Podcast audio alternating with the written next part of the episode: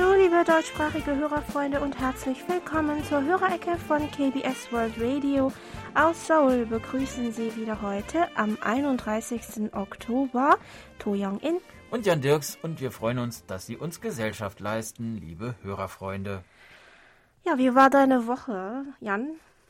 Ging so. Ging so. Ja, ja. Das klingt. Naja, nee, so wie immer. Es war Ja. gut. Es, es war es im grünen Bereich. Und bei dir? Ja, also diese Woche war für mich und meinen Mann besonders aufregend, vor allem Mhm. für meinen Mann. Am Montag äh, startete seine Fernsehserie und er gab sozusagen sein Debüt als Regisseur. Die Einschaltquote war leider etwas mager, aber seine äh, Regieleistung wurde in den Medien gut bewertet und die Serie kam auch insgesamt bei den Zuschauern gut an. Ähm, die Quoten sind heute auch nicht mehr so aussagekräftig wie früher, weil viele nicht unbedingt den Fernseher einschalten, sondern per Streaming-Apps zuschauen oder auch später bequem den äh, Video-on-Demand-Service äh, nutzen. Das alles fließt äh, in die klassische Zuschauerquote halt nicht ein. Aber ich bin mir trotzdem sicher, dass die Serie nächste Woche eine noch bessere Quote erzielen wird. Quoten, Quoten, Quoten. Erzähl Ja. doch mal, worum geht's denn da überhaupt? Und wann läuft das? Wo läuft das? Ja, leider nicht bei KBS, sondern, Sondern bei, einer Konkurrenz. Genau, Mhm. äh, jeden Montag und Dienstag äh, abends. Äh, genremäßig ist das eine Mischung aus Thriller und Drama Mhm. und auch ein bisschen Fantasy. Ähm, ein junger Vater versucht, seine Tochter und seine Frau vor ihrem Tod zu retten, während eine junge Frau ihre verschollene Mutter zu finden versucht. Aus einem unerklärlichen Grund kommt der junge Mann eines Tages übers Handy in Kontakt mit dieser jungen Frau, die behauptet, dass es bei ihr gerade August sei und nicht September, wie bei dem jungen Mann gerade. Es besteht also ein Monat äh, Zeitunterschied zwischen den beiden, was sie zunächst nicht glauben können, aber schließlich nutzen wollen, um jeweils ihre Geliebten zu retten. Wow, Wahnsinn. äh, ja, das klingt äh, dramatisch. Ähm, dann wünschen wir auf jeden Fall den beiden Protagonisten und natürlich auch deinem Mann viel Erfolg. Hoffen auf Dankeschön. ein Happy End, sowohl in der Serie als auch in der Realität. Danke, danke. Ja, für unsere Hörerfreunde war diese Woche eher turbulent, was den Empfang unserer Sendung betrifft. Es kam in dieser Woche zweimal zu Übertragungsfehlern während der Sendezeit des deutschen Programms. Zunächst am 26. Oktober. Monitor Helmut Matt aus Herbolzheim schrieb uns in seinem Empfangsbericht folgendes. Der Empfang war in den letzten Wochen wieder bestens. Allerdings kommt es auf 3955 Kilohertz derzeit ab und zu zu verspäteter Aufschaltung des Signals. Insbesondere am 26. Oktober hatten die britischen Techniker offensichtlich größere Probleme. Während der ersten sieben Minuten war immer wieder ein leerer Träger zu hören, der dann wieder nach einigen Sekunden weg war.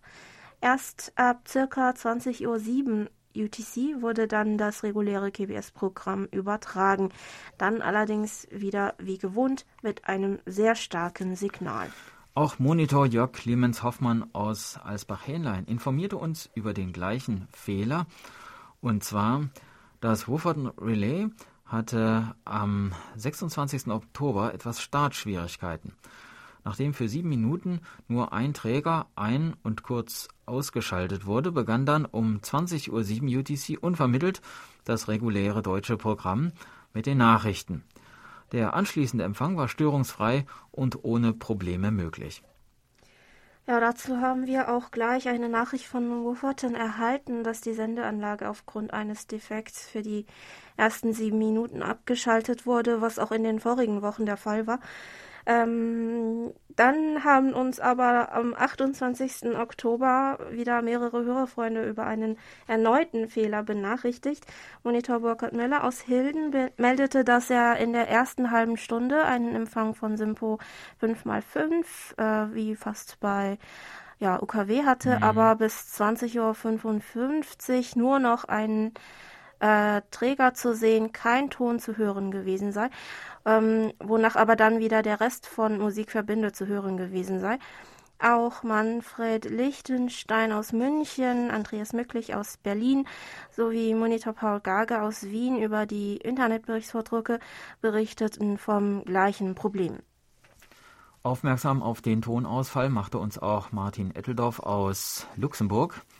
Der schreibt, die Sendung fing wie üblich an. Starkes Signal, S9 plus 30 Dezibel, mit nur leichtem, schnellem Fading und dezentem Hintergrundbrummen.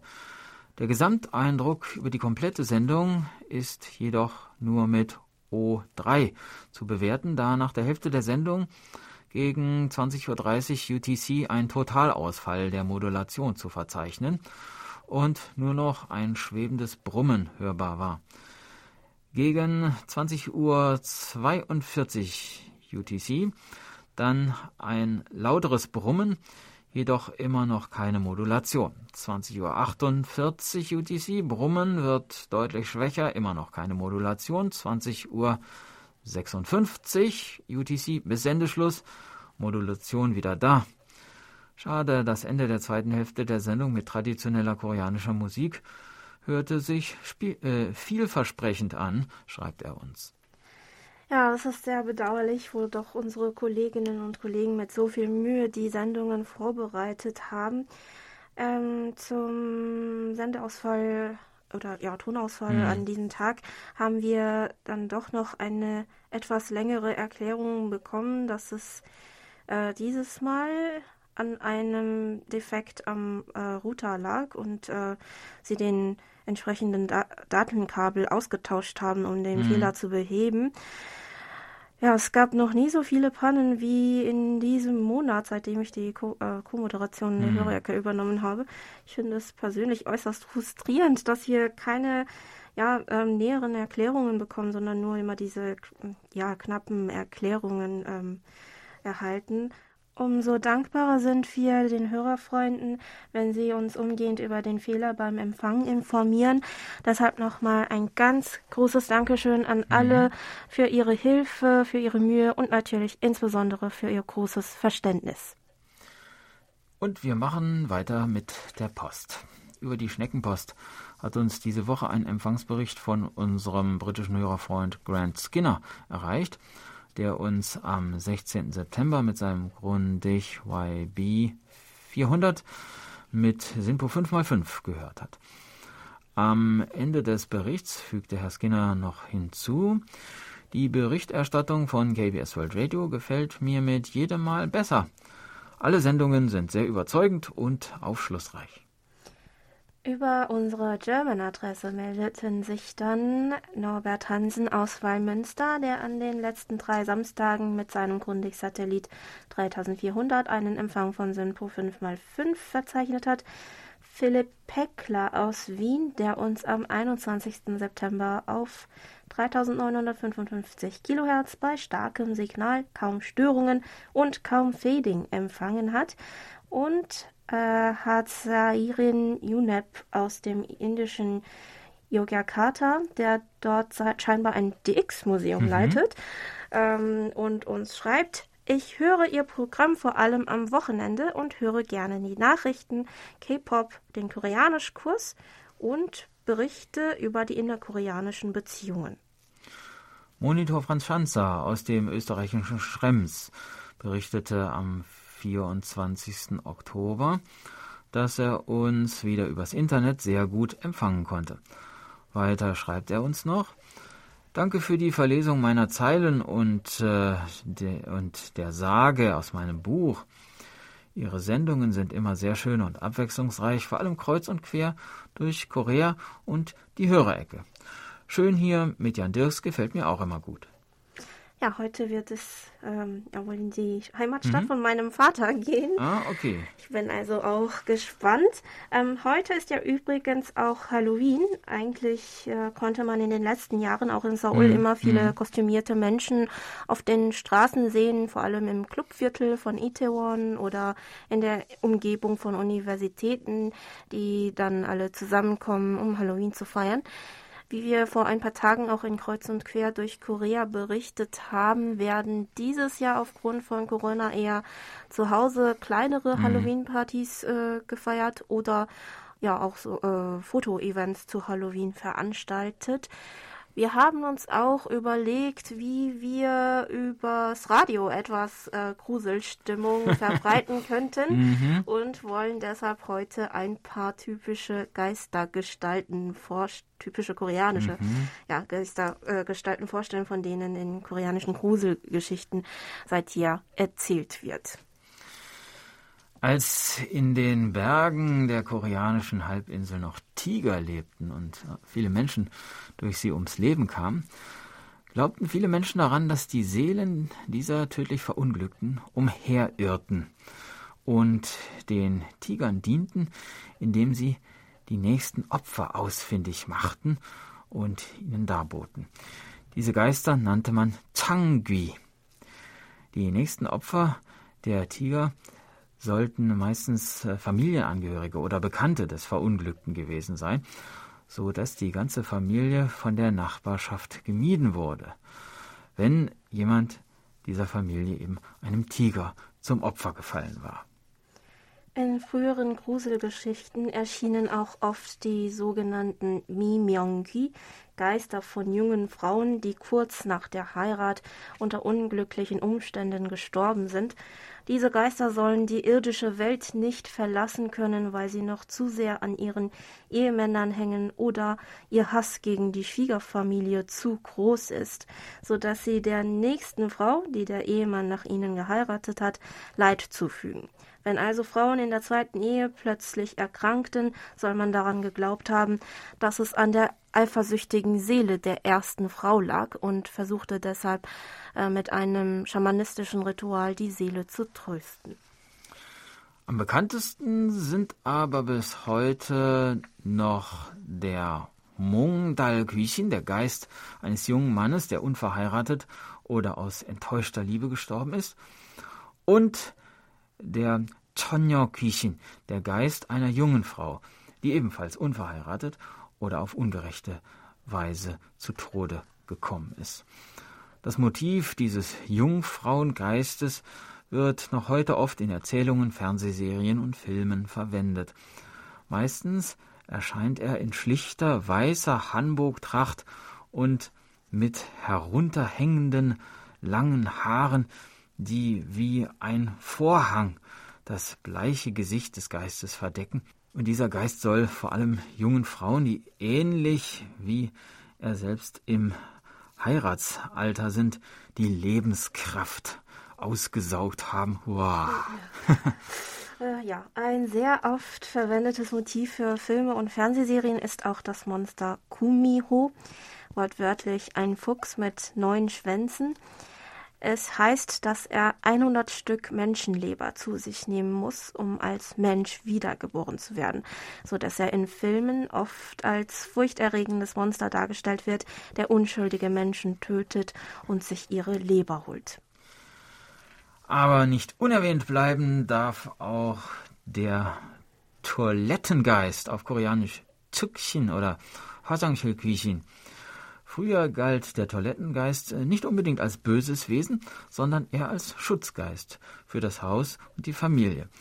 Wenn sich plötzlich jemand nicht wohl fühlte und schließlich krank wurde, äh, nachdem er auf der Toilette gewesen war, glaubte man daran, dass der Toilettengeist wohl gerade schlechte Laune hatte. Um ihn zu trösten und wieder aufzumuntern, zu besänftigen, soll man sogar vor der Toilette einen kleinen Tisch mit Reiskuchen und anderen Speisen aufgestellt haben.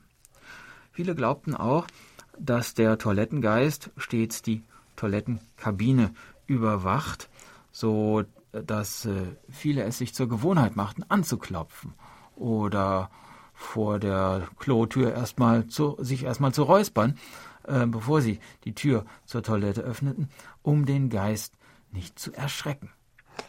Die modernere Version des Toilettengeistes ist dagegen furchterregender. Zum Beispiel war in meiner Grundschulzeit die Geschichte von einem Toilettengeist noch sehr verbreitet, der angeblich in der Toilettenkabine auf sein nächstes Opfer wartet. Und in dem Moment, wenn das auserwählte Opfer sich nach Toilettenpapier umdreht, erscheint der Geist plötzlich vor seinen Augen und fragt ihn, welches Toilettenpapier möchtest du haben? Das blaue oder das rote? Ja, schließlich kann das Opfer dem Geist nicht entkommen, denn so oder so nimmt ihm der Geist das Leben. Also es wird äh, scheinbar ja sehr blutig. Die Details will Aha. ich jetzt lieber nicht erwähnen, da vielleicht ja auch Kinder gerade mithören. Ich wagte mich nämlich äh, danach für eine Weile nicht auf die Toilette, wenn es dunkel geworden war. Das war halt meine Grundschulzeit noch, ja. Ja, äh, ich glaube, du hast da schon genug schreckliche Details jetzt angedeutet. ähm, Toilettengeist. Naja, die, ähm, die alten Koreaner äh, machten eigentlich alles. Äh, äh, oder für alles waren die Geister verantwortlich, ne? egal was es war. Und alles wurde äh, dann über die Schamanin geregelt. Die musste das dann wieder in Ordnung bringen und die Geister besänftigen, damit äh, der Alltag wieder äh, normal weitergehen konnte. Tja, wir brauchen jetzt mal eine kleine Musikpause, glaube ja, ich. Auf jeden Fall. wir hören Inalchi mit Pom Nereonda. Der Tiger kommt.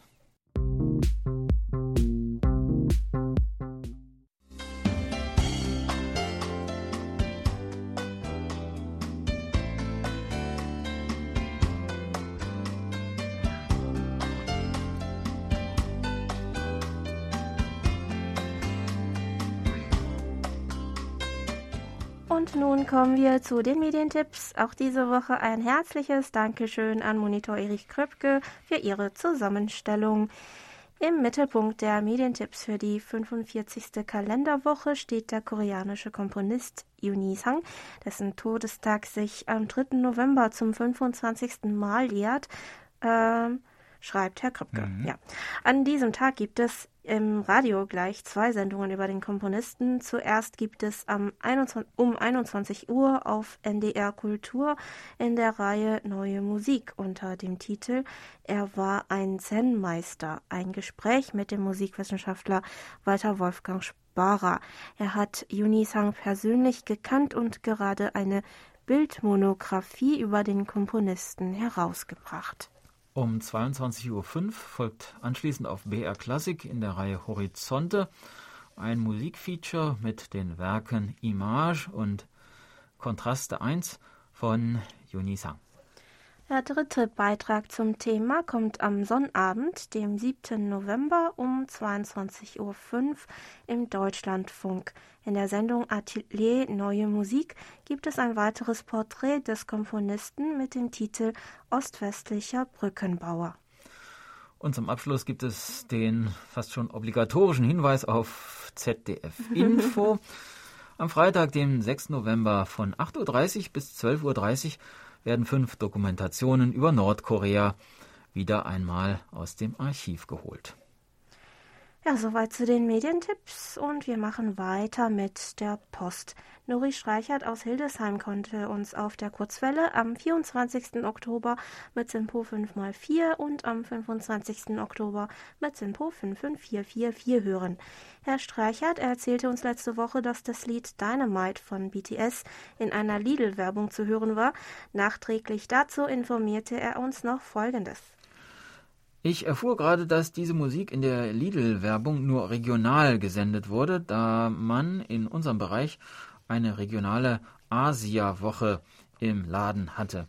Kaum ist diese Werbewoche zu Ende, ist der Song für Lidl nicht mehr in der Werbung.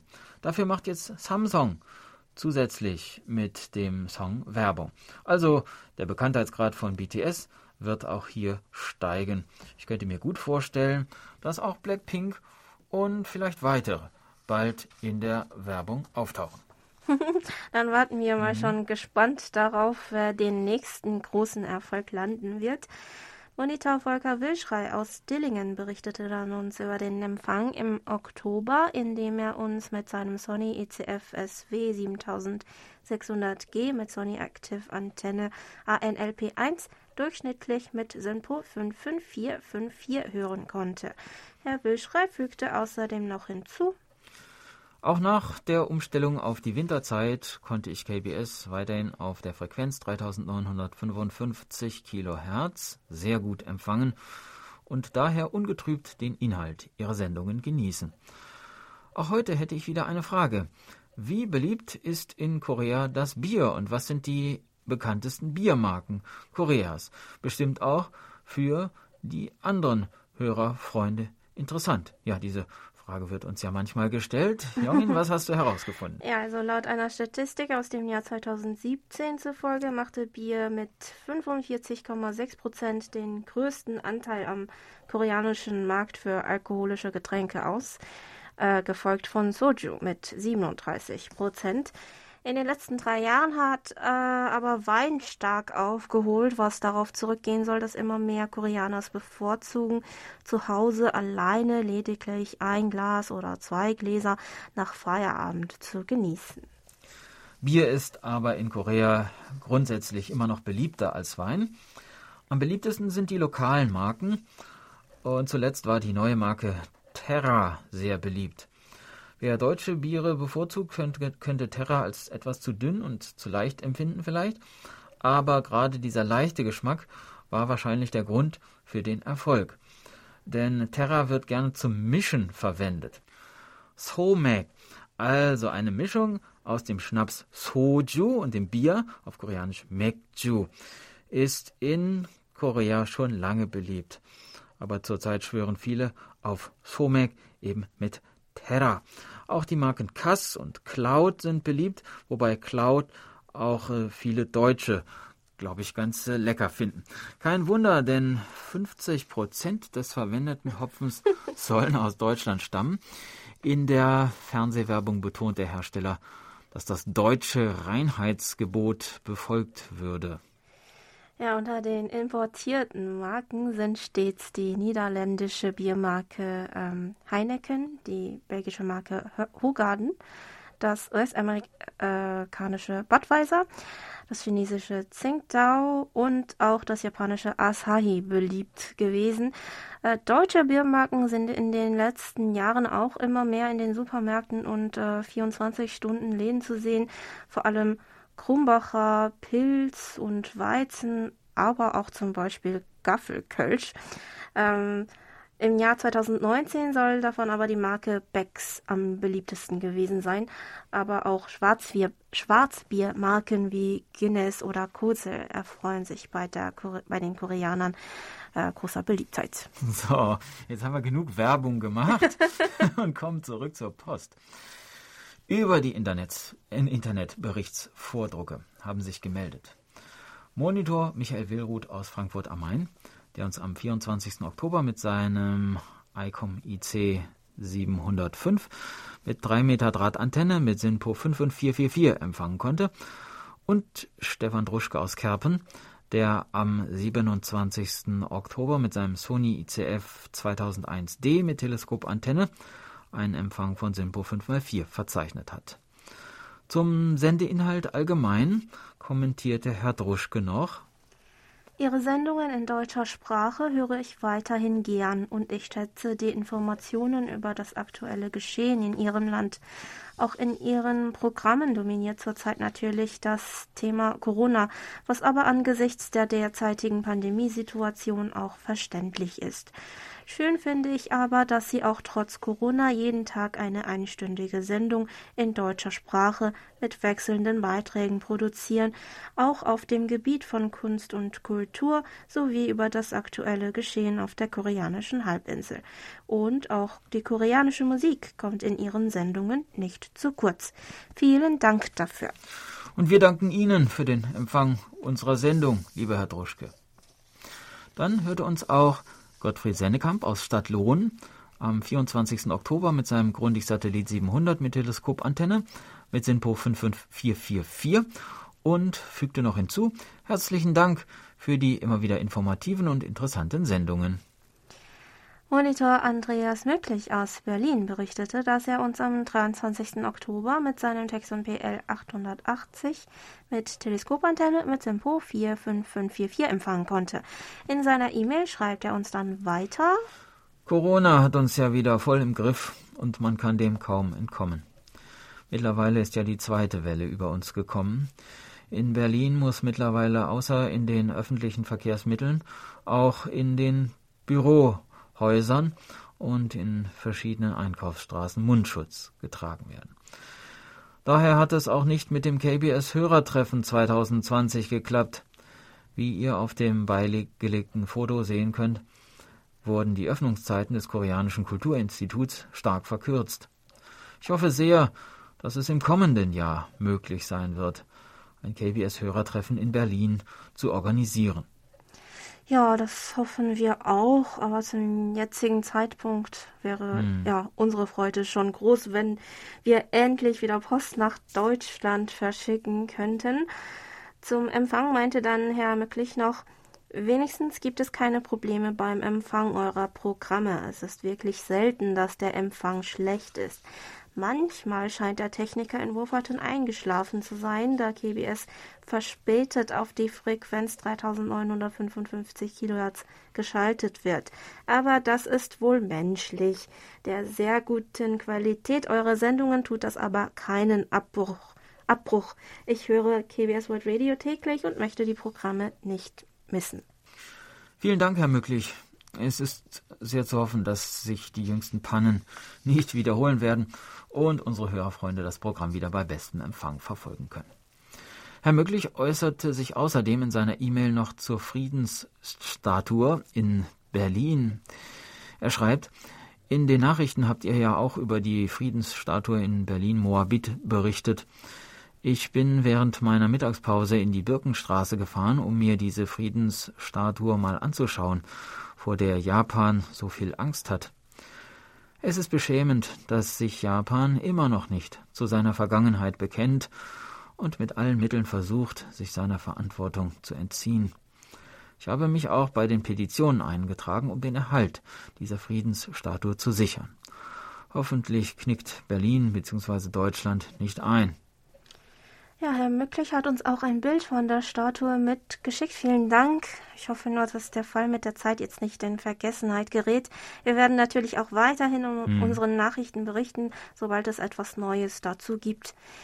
Dann erzählte uns Herr Mücklich noch weiter.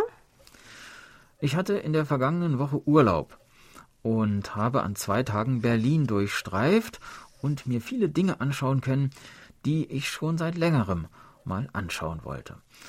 Bei meinen Spaziergängen ist mir auch ein Aufkleber aufgefallen, der deutsche und koreanische Schrift enthält. Es geht um Hapkido. Ich konnte mit diesem Begriff überhaupt nichts anfangen und musste erstmal Tante Google fragen, was denn dieses Hapkido ist. Überrascht war ich, als ich herausfand, dass es sich um eine koreanische Kampfsportart handelt. Könnt ihr mir mehr dazu sagen? Ja, Hapkido mhm. ist eine koreanische Kampfkunst, deren Wurzeln in einer dem japanischen Jiu-Jitsu verwandten Kampfart liegt. Deshalb gibt es auch einige Koreaner, die fälschlicherweise annehmen, dass Hapkido eine japanische Kampfkunst ist. Aber Hapkido hat sich in Korea mit der Zeit zu einer eigenständigen koreanischen Kampfkunst entwickelt, sodass es auch als solche anerkannt wird.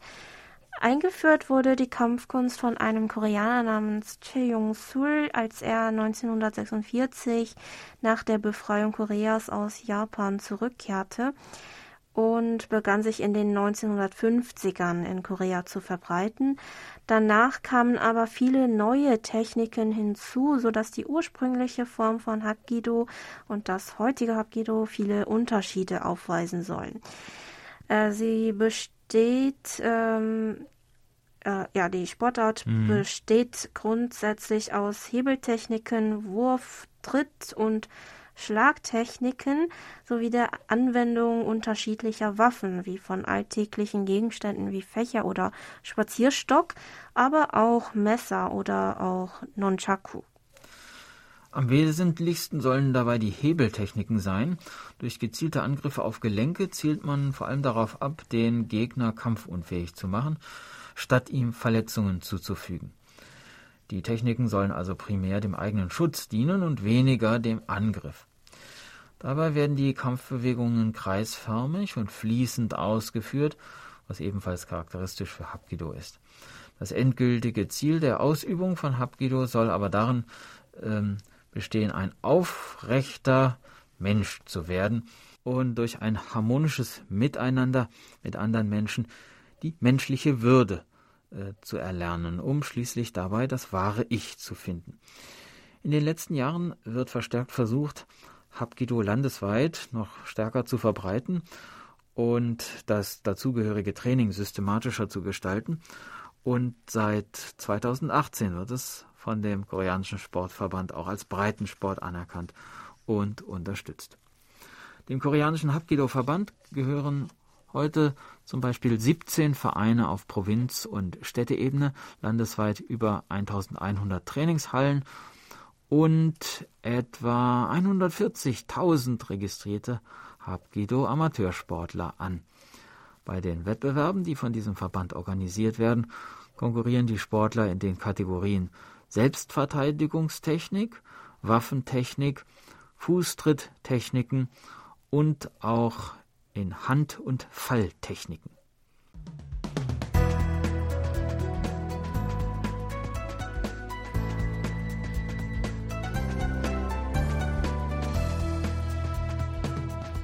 Sie hören KBS World Radio mit der Hörerecke. Geburtstagsecke. Auf der Geburtstagsliste von Monitor Bernd Seiser aus Ottenau stehen diese Woche Rita Bahnsen in Pellworm, Peter Messingfeld in Korschenbruch, Rainer Prieser in Sübtitz, Martin Brosche in Schwäbisch Gemünd, Christoph Paustian in Häusern, Kuno Taufenbach in Güstrow von Laut FM Kompakt, Thomas Sander-Petermann in Altenkuhnstadt, Dirk Pranke in Filderstadt, Sabrina Sander-Petermann ebenfalls in Altenkuhnstadt, Holger Schukies in Kiel, Finn Winter in Ulm und Rolf-Dieter Böhring in Undeloh. Wir wünschen den Geburtstagsdamen und Geburtstagsherren das Allerbeste zu ihrem Geburtstag. Herr Seiser gratuliert außerdem Anne Rose und Karl Böhlke in Schwerin noch zu ihrem Hochzeitstag am 26. Oktober. Auch von uns herzlichen Glückwunsch. Und zuletzt richten wir noch einen Geburtstagsgruß vom Hörerfreund Lothar Ölkrug aus Dienstlaken aus. Herr Ölkrug schreibt nämlich ich möchte gerne meine Ehefrau Sabine Neber-Ölkrug aus Dienstlaken überraschen und ihr auf diesem Wege zu ihrem Geburtstag am 29. Oktober gratulieren. Und es würde mich sehr freuen, wenn Sie diese Geburtstagsgrüße in der Hörerecke am 31. Oktober nachträglich übermitteln könnten. Sabine hat mittlerweile auch ihre Freude am Programm von KBS World Radio. Sie liest zwar meistens ein Buch, während ich den Sendungen auf 3955 äh, Kilohertz zuhöre, aber ich lasse sie immer wieder am Empfang teilhaben und konnte sie so für das abwechslungsreiche Programm und für das Hobby Kurzwellenempfang begeistern. An dieser Stelle möchte ich mich auch noch herzlich für die Glückwünsche zu meinem 60. Geburtstag am 1. Oktober bedanken, welche ich in der Hörerecke am 3. Oktober mit meinem Sony ICF 2001D mit Teleskopantenne und SINPO 55444 empfangen konnte. Es war eine tolle Überraschung und ich habe mich wirklich sehr darüber gefreut. Ja, die Freude ist ganz unsererseits mhm. gewesen, lieber Herr Ulkrug. Und wir gratulieren Ihrer Frau Sabine ganz herzlich zum Geburtstag und wünschen ihr alles Gute nachträglich. Und das tun wir mit Musik. IU singt Feel So Good.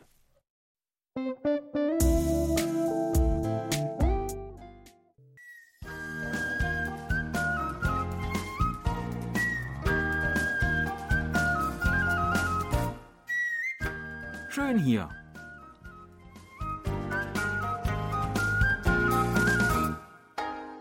Ausflugstipps für Korea mit Jan Dirks.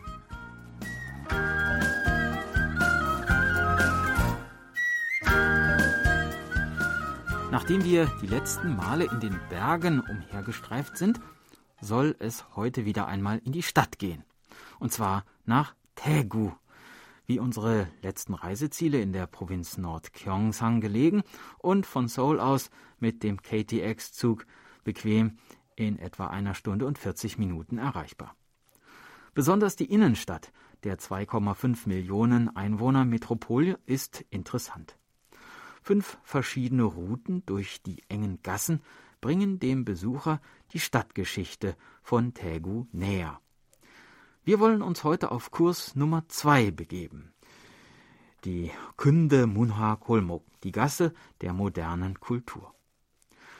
Die Epoche der anbrechenden Moderne, als zum ersten Mal uralte Tradition und moderne Zivilisation, östliche und westliche Kultur aufeinander trafen und eine enorme Bewegung ins Land brachten, zählt vielleicht zu den spannendsten, aber aufgrund der kolonialen Bedingungen auch zu den leidvollsten Phasen der koreanischen Geschichte.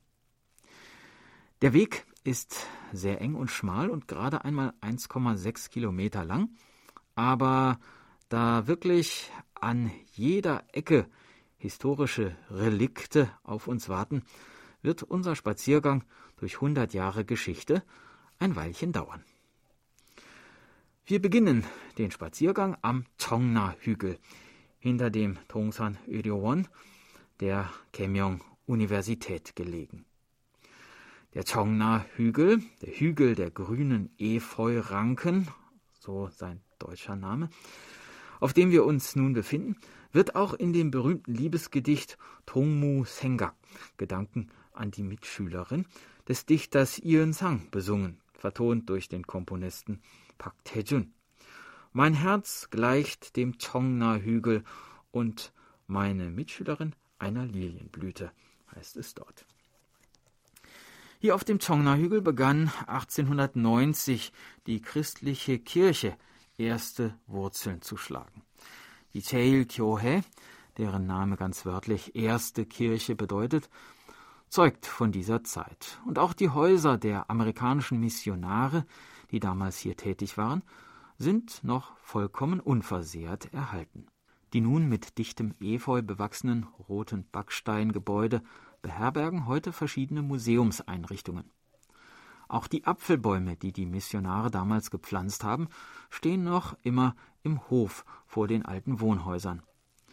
Sie markierten damals den Beginn der großen Apfelplantagen von Taegu, das heute ganz Korea mit Äpfeln beliefert. Rund 80 Prozent aller koreanischen Äpfel werden heute in Taegu geerntet und verarbeitet. Wir wollen den Tongna-Hügel nun verlassen und gehen in die Stadt hinunter. Dieser Weg, der über eine schmale Treppe mit insgesamt 90 Stufen hinabführt, trägt auch den Namen Weg der Manse-Bewegung vom 1. März 1919. Zunächst verborgen vor den Augen der japanischen Kolonialherren riefen die Studenten und Bürger an dieser Stelle damals gemeinsam Tehan Minguk Manse, es lebe die Republik Korea. Und dann strömten sie in die Innenstadt um zu demonstrieren. Koreanische Flaggen und alte Fotos von damals am Rande der Treppe erinnern an die mutigen Bürger der damaligen Zeit. Am Fuße der Treppe liegt das Café Serabi, das als Drehort für die Fernsehserie Sarangbi Liebesregen bekannt wurde. Bei einer Tasse Tee und bei stimmungsvoller Hintergrundmusik kann man hier in die Atmosphäre Tegus von vor ein paar Jahrzehnten eintauchen. Gegenüber sieht man die katholische Kirche Kesan Sondang. 1899 wurde sie zunächst im traditionellen Hanok-Stil errichtet. Leider zerstörte ein Brand das alte Gebäude das anschließend durch einen konventionellen westlichen Backsteinbau ersetzt wurde. Die Gasse, die rechts von der Kirche abzweigt, führt uns auf die Spur des Dichters Yi Sang-ha, der unter anderem bekannt ist für sein Gedicht Ob der Frühling auch auf gestohlene Felder kommt. Sein altes Haus, so wie auch das des politischen Aktivisten So Sang-don, liegen etwas versteckt zwischen den mittlerweile aus dem Boden geschossenen Hochhäusern. Etwas würdelos vielleicht, aber immerhin, es gibt sie noch. Die Gasse hinter den beiden alten Häusern bringt uns zur Kneipe Pabo Chumak, wo einst der ehemalige Präsident Nomu-Yon einzukehren pflegte, der 2009 den Freitod wählte und hier als lächelndes Wandgemälde verewigt ist. Nach einem kleinen Makgoli Reiswein geht es weiter ins alte Apothekenviertel von Taegu, das im Jahre 1658 entstand. Wenn man hier durch die Gässchen läuft, kann man Gerüche wahrnehmen, die man vielleicht noch nie in seinem Leben gerochen hat.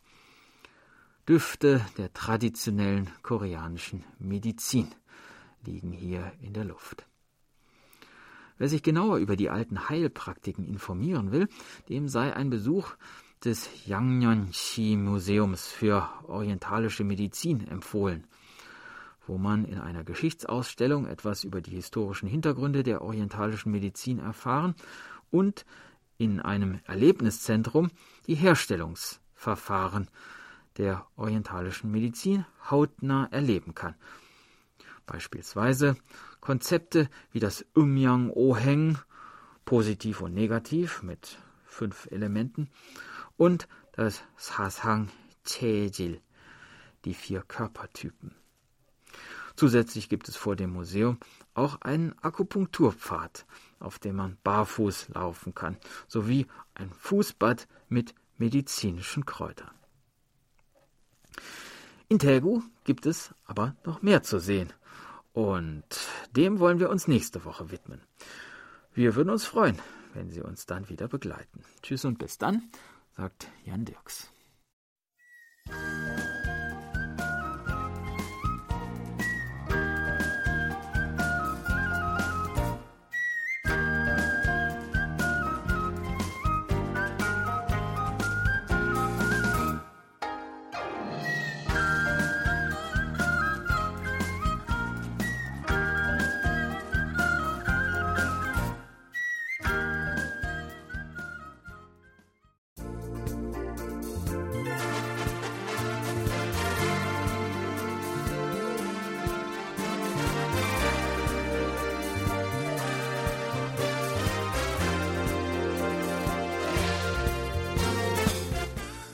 Das war's mal wieder für heute.